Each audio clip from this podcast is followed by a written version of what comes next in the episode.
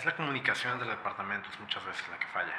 El sistema funciona bastante bien. La cuestión aquí es las personas y estar todos en sintonía y todos trabajando por un goal en común. Industrificados es traído a ti por Industrify, la red social para maquiladoras y proveedores industriales. Bienvenidos a otro capítulo más de Industrificados. Hoy tenemos como invitado a Cristian Alvarado Munive. Él es Strategic Sourcing Specialist en T-Connectivity. Cristian, bienvenido. Gracias, Miguel. Bueno, estar aquí. Antes que nada, ¿qué es un Strategic Sourcing Specialist? Mira, el Strategic Sourcing Specialist es un puesto dentro de la comunidad de compras que se dedica a la parte, como dice el nombre, pues, a la parte estratégica de compras. Haz de cuenta que dentro del ámbito de compras se puede dividir en tácticos y estratégicos. Estratégicos son las personas que se hacen cargo de la negociación, buscar proveedores, todo lo que tenga que ver con realizar la estrategia de compra para la empresa, ya sea por commodity, por unidad de negocio, dependiendo de cómo esté dividida cada empresa. Yo lo que hago específicamente es, soy Strategic Sourcing Specialist para el área de resinas y químicos de Norteamérica, de la unidad de aeroespacial de, de T-Connectivity. Entonces, todo lo que tenga que ver con negociaciones de, de proveedores de químicos y de resinas, pues me toca a mí. Okay, Ya una vez que se realizó la, la negociación, se, se, determinaron los Incoterms, todos los, los, términos de pago, todas las condiciones que se van a tener, precios, lead times, todo el rollo. Ya yo hago entrega a, al equipo táctico, que son los que se van a encargar del día a día, de colocar las órdenes de compra, de asegurarse de que el material llegue en tiempo y forma a, al piso de producción, pues. ¿Y cómo es que alguien llega a esta posición? Digo, hay una carrera que dices como que... Ah, no, y fíjate que eso es algo, algo muy curioso, que realmente no hay una carrera que te lleve a compras, en general. O sea, la mayoría de las veces te piden, si te fijas en la mayoría de los puestos, eh, bueno, en las um, vacantes, o sea, te piden ingeniería o negocios o afín. O sea, ¿qué es eso afín, no? Prácticamente cualquier carrera te puede llevar a compras. Porque mira, te explico, la, la, parte de compras, a mí lo que se me hace muy interesante es que es una parte en la que es una área que en cierto modo incluye todas las demás. Si tienes tu expertise en ingeniería, pues cabes perfecto en compras porque tienes el background y el conocimiento del producto. Uh -huh. si, tu, si tu background es en administración, puedes tener una muy buena, una muy buen manejo de la parte comercial generalmente, ¿no? Si es finanzas, pues de la parte igual comercial, lo que tiene que ver con precios, precios de transferencia, PPDs, todo ese rollo, ¿no? Import-export, que es mi caso, sí. este, pues toda la parte logística, o sea, toda la parte aduanal de, del proceso de compras. Es como que tu fuerte, ¿no? Y ya todo lo demás, pues viene por añadidura.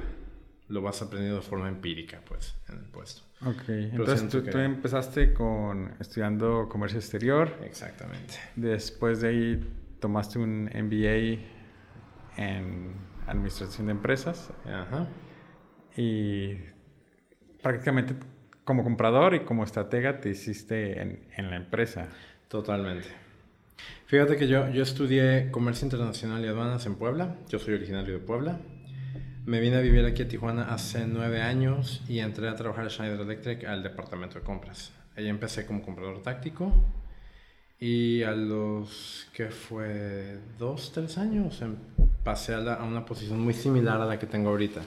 Allá se llama Material Productivity Leader, que es este, una posición muy, muy similar. La única diferencia es que no es por commodity ahí, sino que es ya para todos. O sea, ahí te encargas de la productividad de todos los, los commodities que, que maneja la empresa.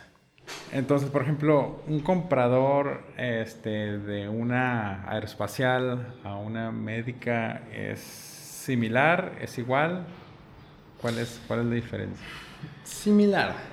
El trabajo como tal es el mismo, nada más va a cambiar como que los requerimientos que vas a tener en, en la industria, ¿no? Para la industria médica la calidad es extremadamente importante, ¿no? ¿Manejan estándares? Sí, manejan estándares muy, muy rigurosos que por ejemplo para otras industrias pueden ser un poquito, por la industria del mueble, pues obviamente los estándares de calidad y, son mucho más relajados, ¿no? Ok, ok. Igual para el espacial, aeroespacial son, son estándares de calidad bastante altos para todos los productos y demás, porque van en, en, pues, en aviones. Y, sí, prácticamente todos los estándares que manejamos en, en la industria son estándares internacionales, no son ni siquiera nacionales. Por ejemplo, si te, si te llevas por las NOMs, pues realmente son como bien básicas, ¿no? No, no, no le llegan a la, a la internacional. Casi, casi parecen sugerencias, ¿no? Así te recomiendo, ¿no? Pero sí, o sea, incluso en el momento de seleccionar proveedores, nosotros tenemos que tener proveedores que estén certificados de alguna forma.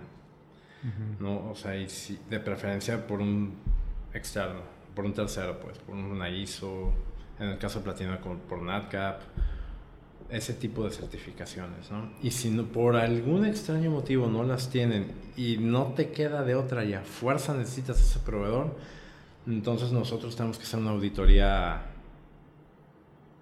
interna, por así decirlo, o sea, mandar a nuestra gente de calidad a que le haga una auditoría al proveedor. Y así sería la única forma en la que podemos entrar en negocios con ellos. Oye, y bueno, suena, suena medio complicado esta parte de, de, compras porque alguien entraría a estudiarlo, a, o sea, ¿qué es lo que pasó contigo, no? Mira, digo, tienes razón, o sea, suena complicado, pero a la vez llega un momento en el que se vuelve... Es, muy interesante. Y llega un momento en el que te, te, Cuando te empapas de todo el proceso y demás, se vuelve algo como bastante... Es algo que te apasionante, ¿no? O sea... Pasión. Exactamente. O sea, aburrido nunca va a ser. Créeme, eso definitivamente no es, ¿no? Todos los días salen con algo nuevo. Y es muy parecido incluso, por ejemplo, al área de import-export. Solo que el área de import-export es más a mi parecer es más estresante, porque generalmente cuando hay un issue con import-export es mm. súper crítico. Y los issues de compras tienden a ser un poquito más relajados. Es, bueno, un nivel de estrés distinto, ¿no? Pero a fin de cuentas estrés. ¿Puedes como aterrizarme un problema que hayas tenido? Mira, el, el, ejemplo que uso siempre fue, por ejemplo, cuando, cuando este, mi primer corto de material, no calculé bien la llegada del, del producto. Entonces hace cuenta que yo tenía un lead time de 5 días. Hablé con el proveedor y me dijo, ah, sí, te llega el viernes. Yo, ah, me llega el viernes. Perfecto. Pero pues primer trabajo, primera vez que estaba en Maquila y todo el rollo, muy ingenuamente no consideré el tiempo de la importación. Oh. O sea, sí llegaba el viernes a broker. Y llegó el viernes a broker en la mañana. ¿Qué broker es como una bodega? bueno, es, es, tu... La empresa que se encarga de recibir tu material en San Diego. Ah, ok. Y de traerlo para, para Tijuana. ¿De dónde venía?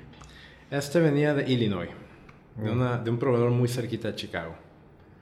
Entonces, este, yo chequé mi, mi, inventario y dije, hice mi cálculo muy padre y todo el show. Dije, ah, sí, tengo suficiente para el viernes. O sea, está perfecto, tengo para el viernes, el viernes llega. La corren. Todo bien. Y hablé con el proveedor, sí, claro, mándamelo todo terrestre. Porque había la opción de que me enviara un parcial aéreo y que llegara al día siguiente.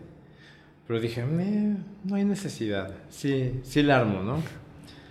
Pues no, no la armé. Resulta que a las 9 de la mañana se acabó lo que teníamos en, en almacén. Y el material efectivamente llegó a broker a las 11 de la mañana, pero pues todavía tenían que hacer todo el, pues todo el trámite y, literal traérselo de San Diego para acá. ¿Y eso cuánto tarda? Eso te puede tardar, generalmente un broker hace corte como a las 11, 12 del día y tú el material lo vienes recibiendo aquí entre 4, 5 de la tarde, aprox.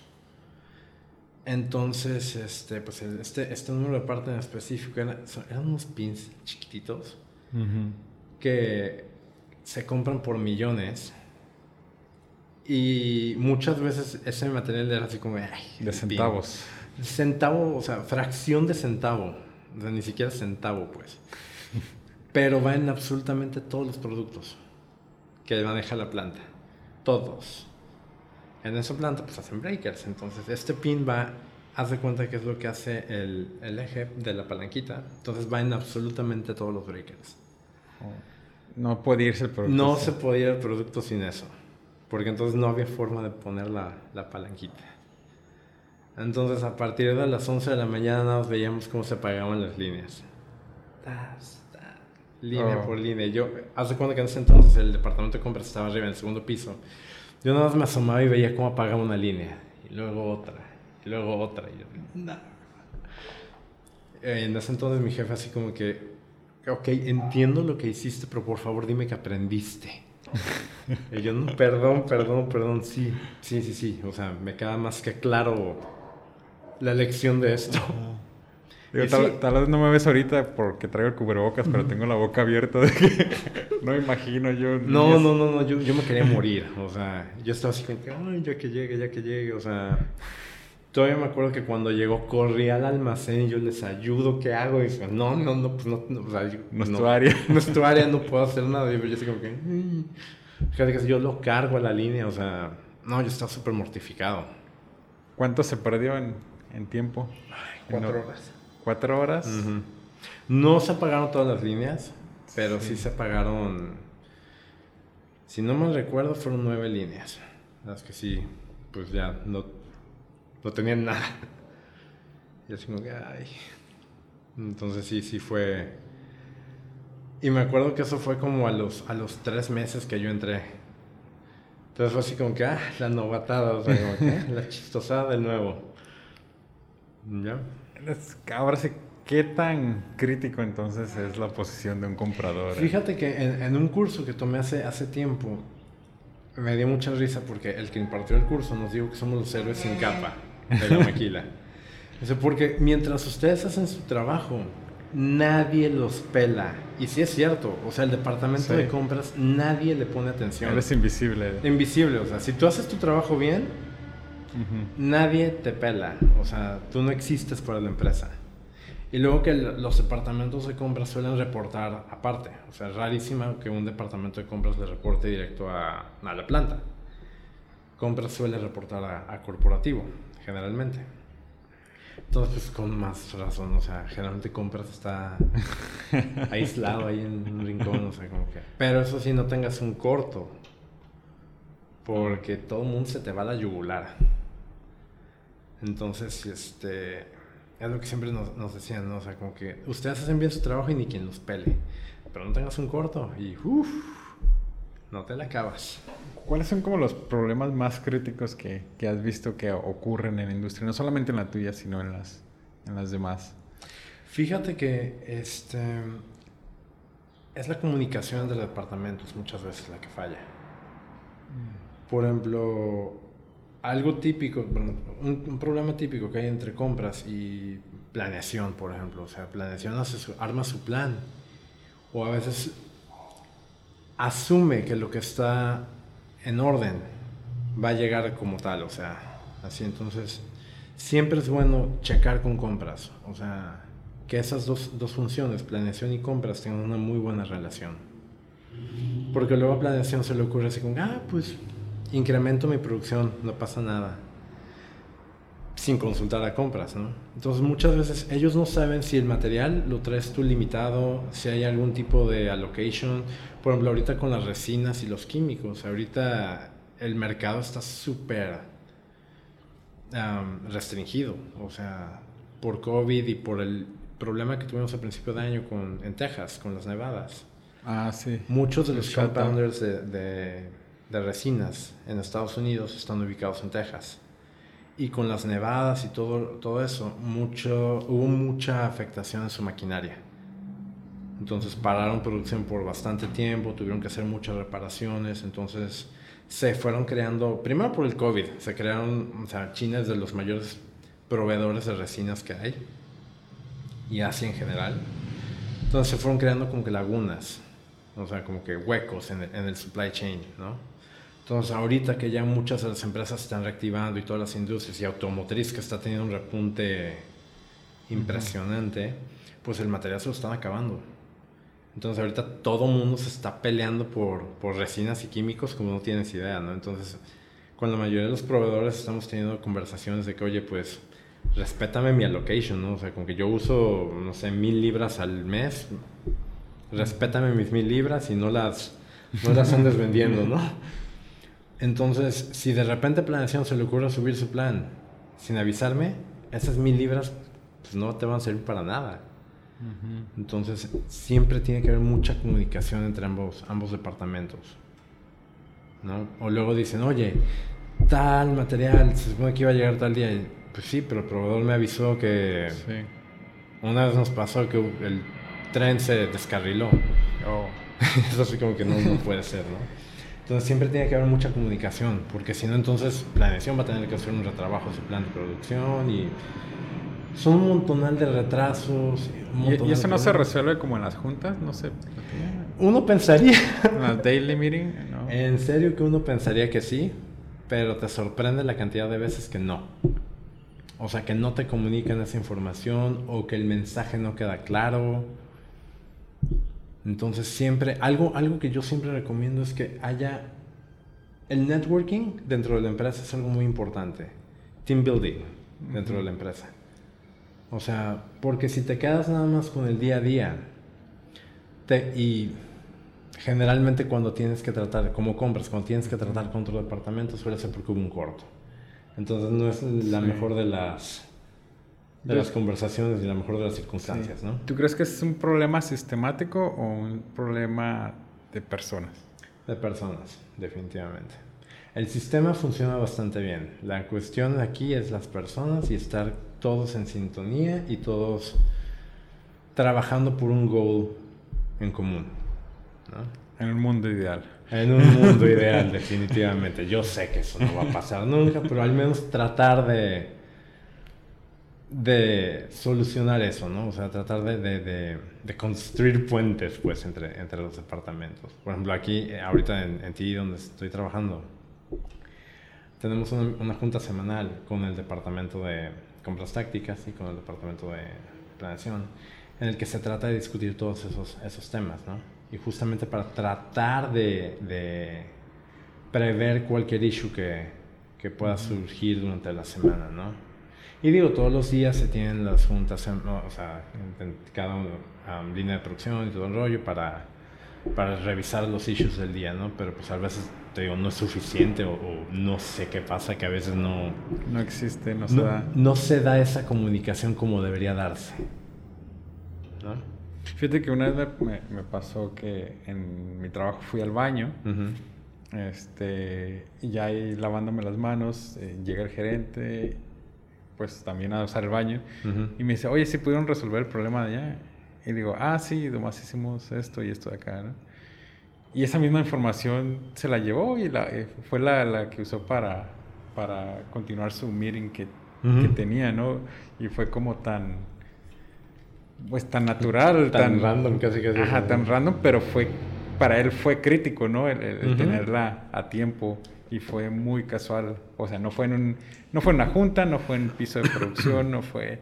no, ni siquiera un correo, pues. Ajá, no fue en un correo, tal vez ni siquiera fue en el lugar más apropiado, pero fue como. y tan natural que simplemente llegó la información a donde tenía que llegar, ¿no? Claro. Este.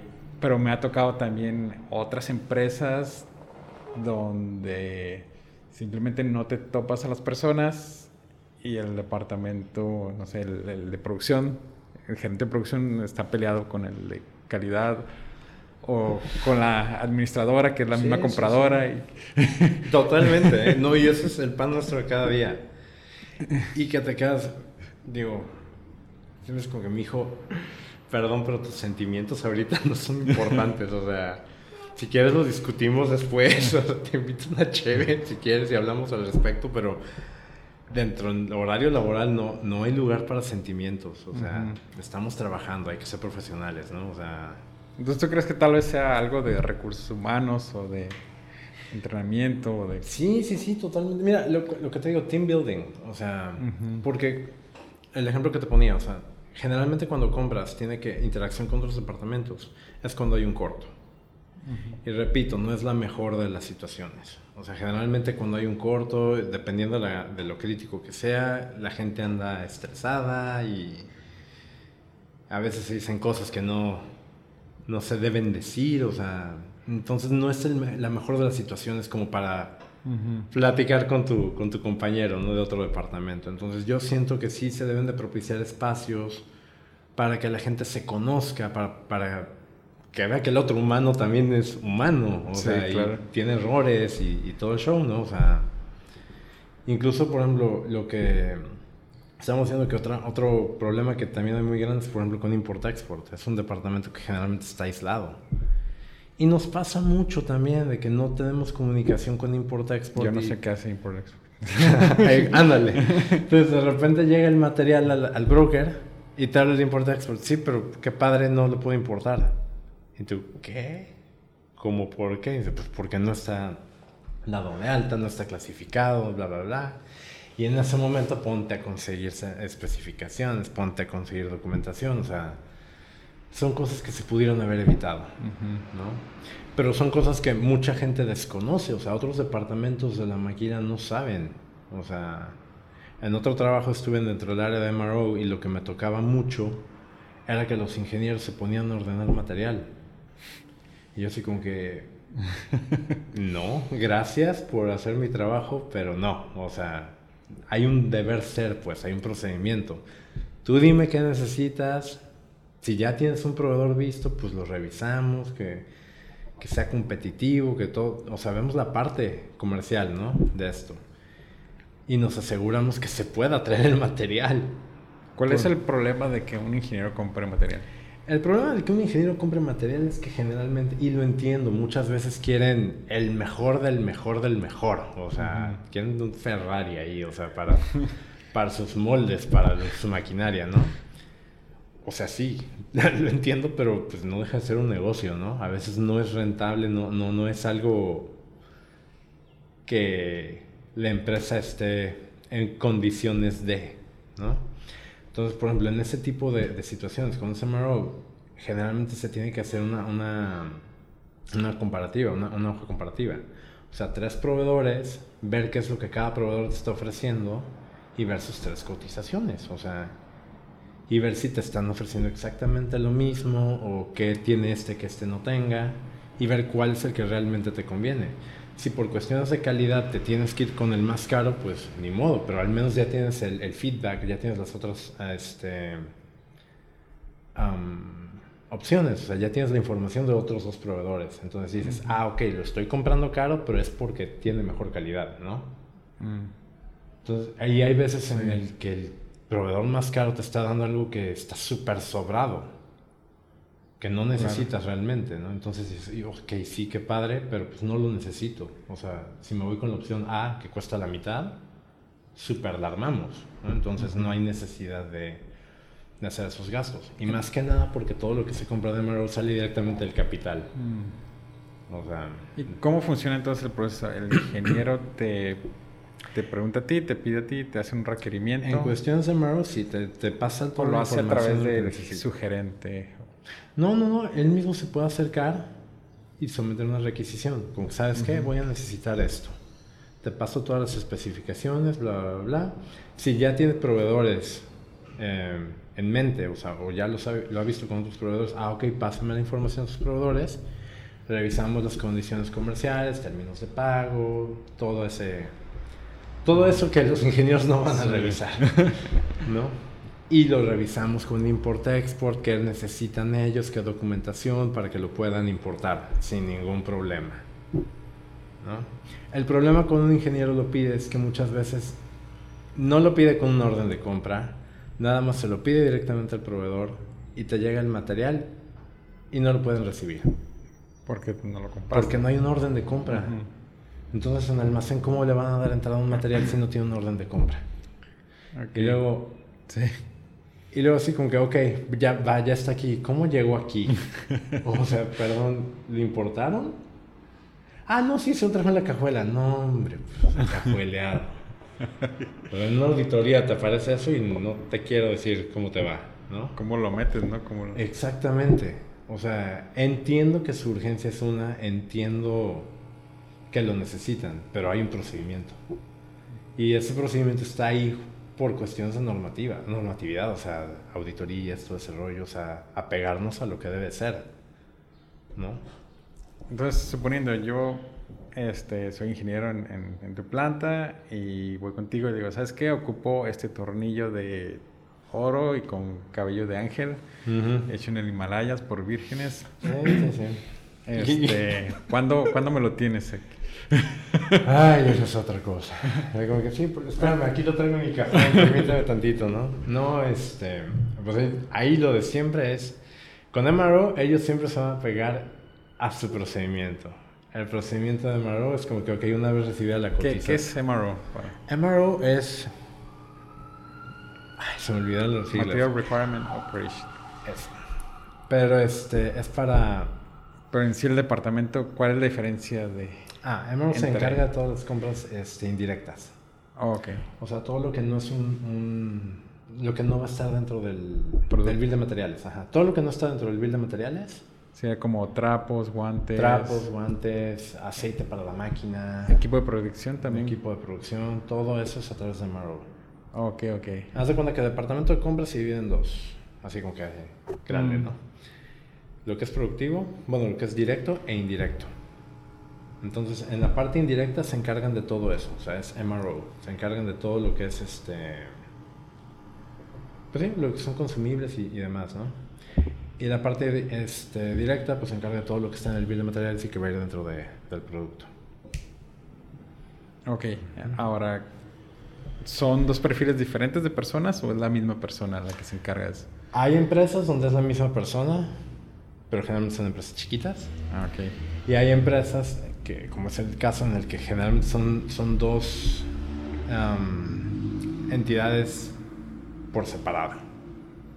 Que eso es otra cosa, que muchas veces en, la empresa, o sea, en una planta normal, nunca se enteran que son dos departamentos distintos y que funcionan completamente por separado. Ah, ok.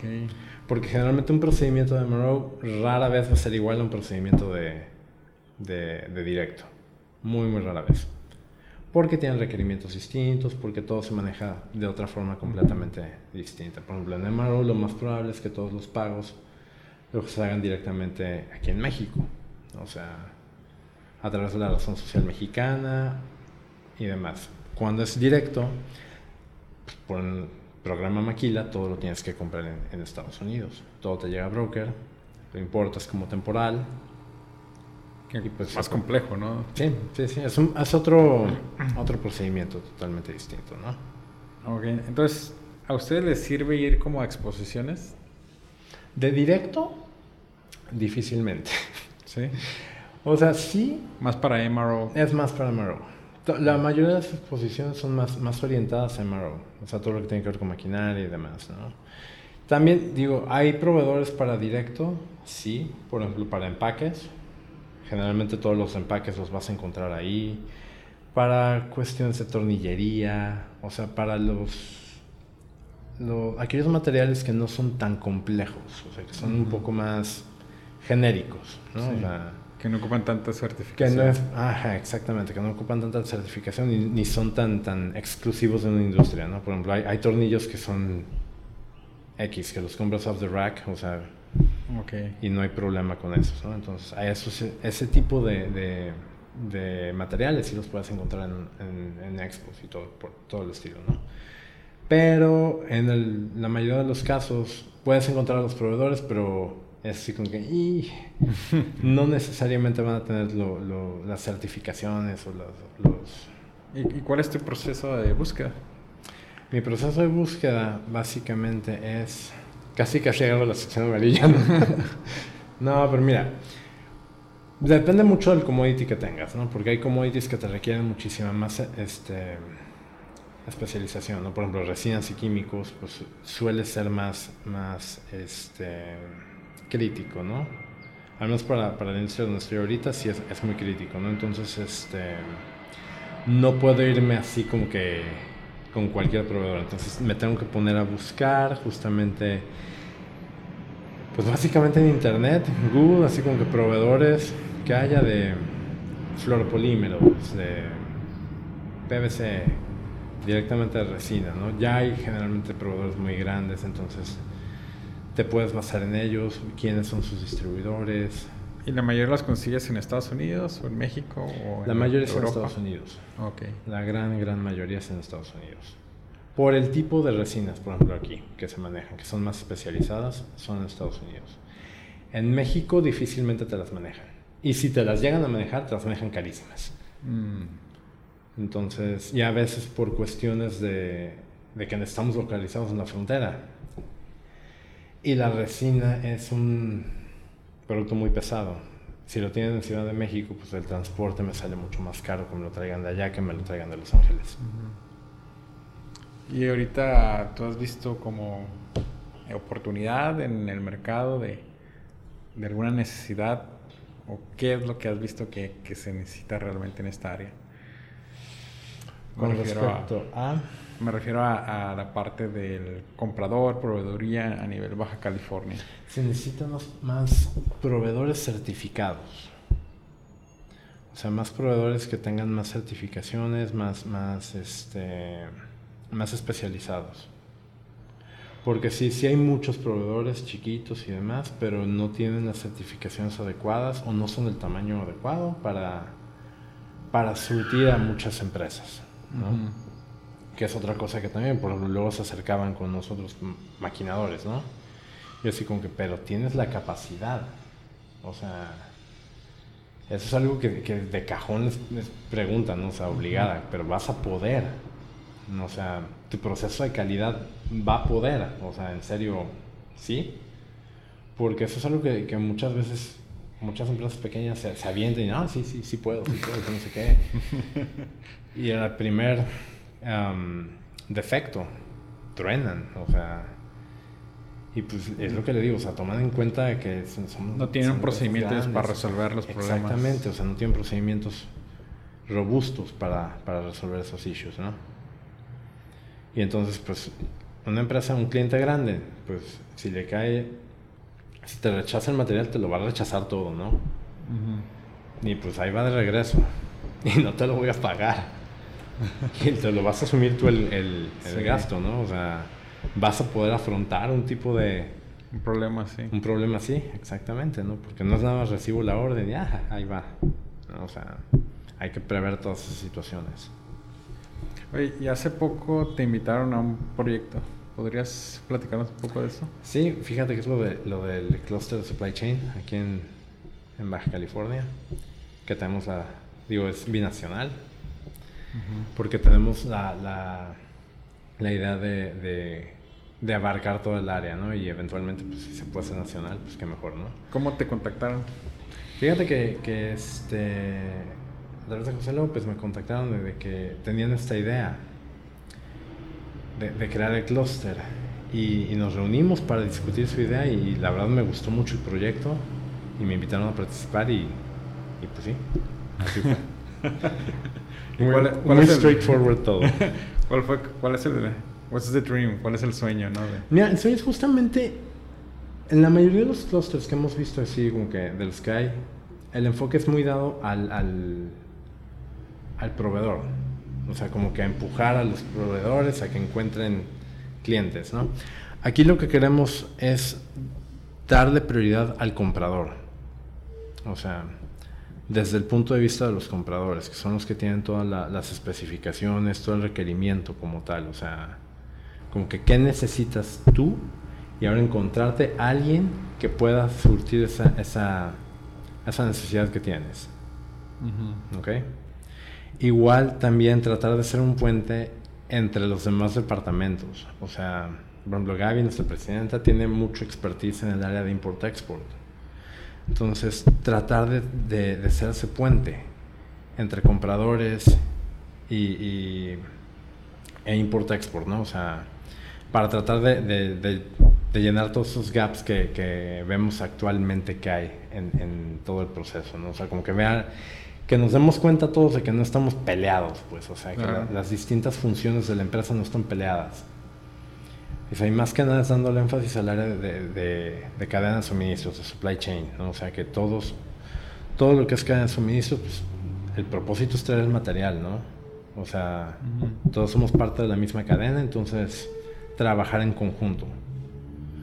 Y justamente crear ese, tipo de, talleres, de, conferencias y demás para que tanto los compradores se enteren de lo que hace Import-Export, de cuál es su trabajo, cuáles son lo que ellos necesitan de información de compradores. Igual para los de Import-Export, que entiendan cuáles son los requerimientos de los compradores. O sea, qué es lo que ellos necesitan y qué es lo que ellos esperan de un departamento de Import-Export. O sea, propiciar ese tipo de encuentros, ¿no? Igual que los ingenieros entiendan qué es lo que hace un departamento de compras, ¿no? ¿Qué hace Import-Export? O sea, tratar de, de, generar un poco de empatía también por los otros departamentos, que es lo que platicamos desde el inicio, Exactamente, tratar de, de generar esa, esa, sí, como dices, empatía entre los departamentos, ¿no? Desde un punto de vista, ahora sí que de del conocimiento, ¿no? O sea, conoce este proceso para que... No, e incluso otra cosa que queremos hacer es, por ejemplo, casi, casi como que área de servicio al cliente, o sea, como que, oye, yo trabajo en la industria médica, pero estoy teniendo tal problema con la importación de, no sé, X químico. ¿Alguien sabe algo de esto? ¿Alguien tiene otro proveedor? Una comunidad. Ándale, una comunidad. Todos estamos dentro del área, todos tenemos distintos proveedores, podemos echarnos la mano.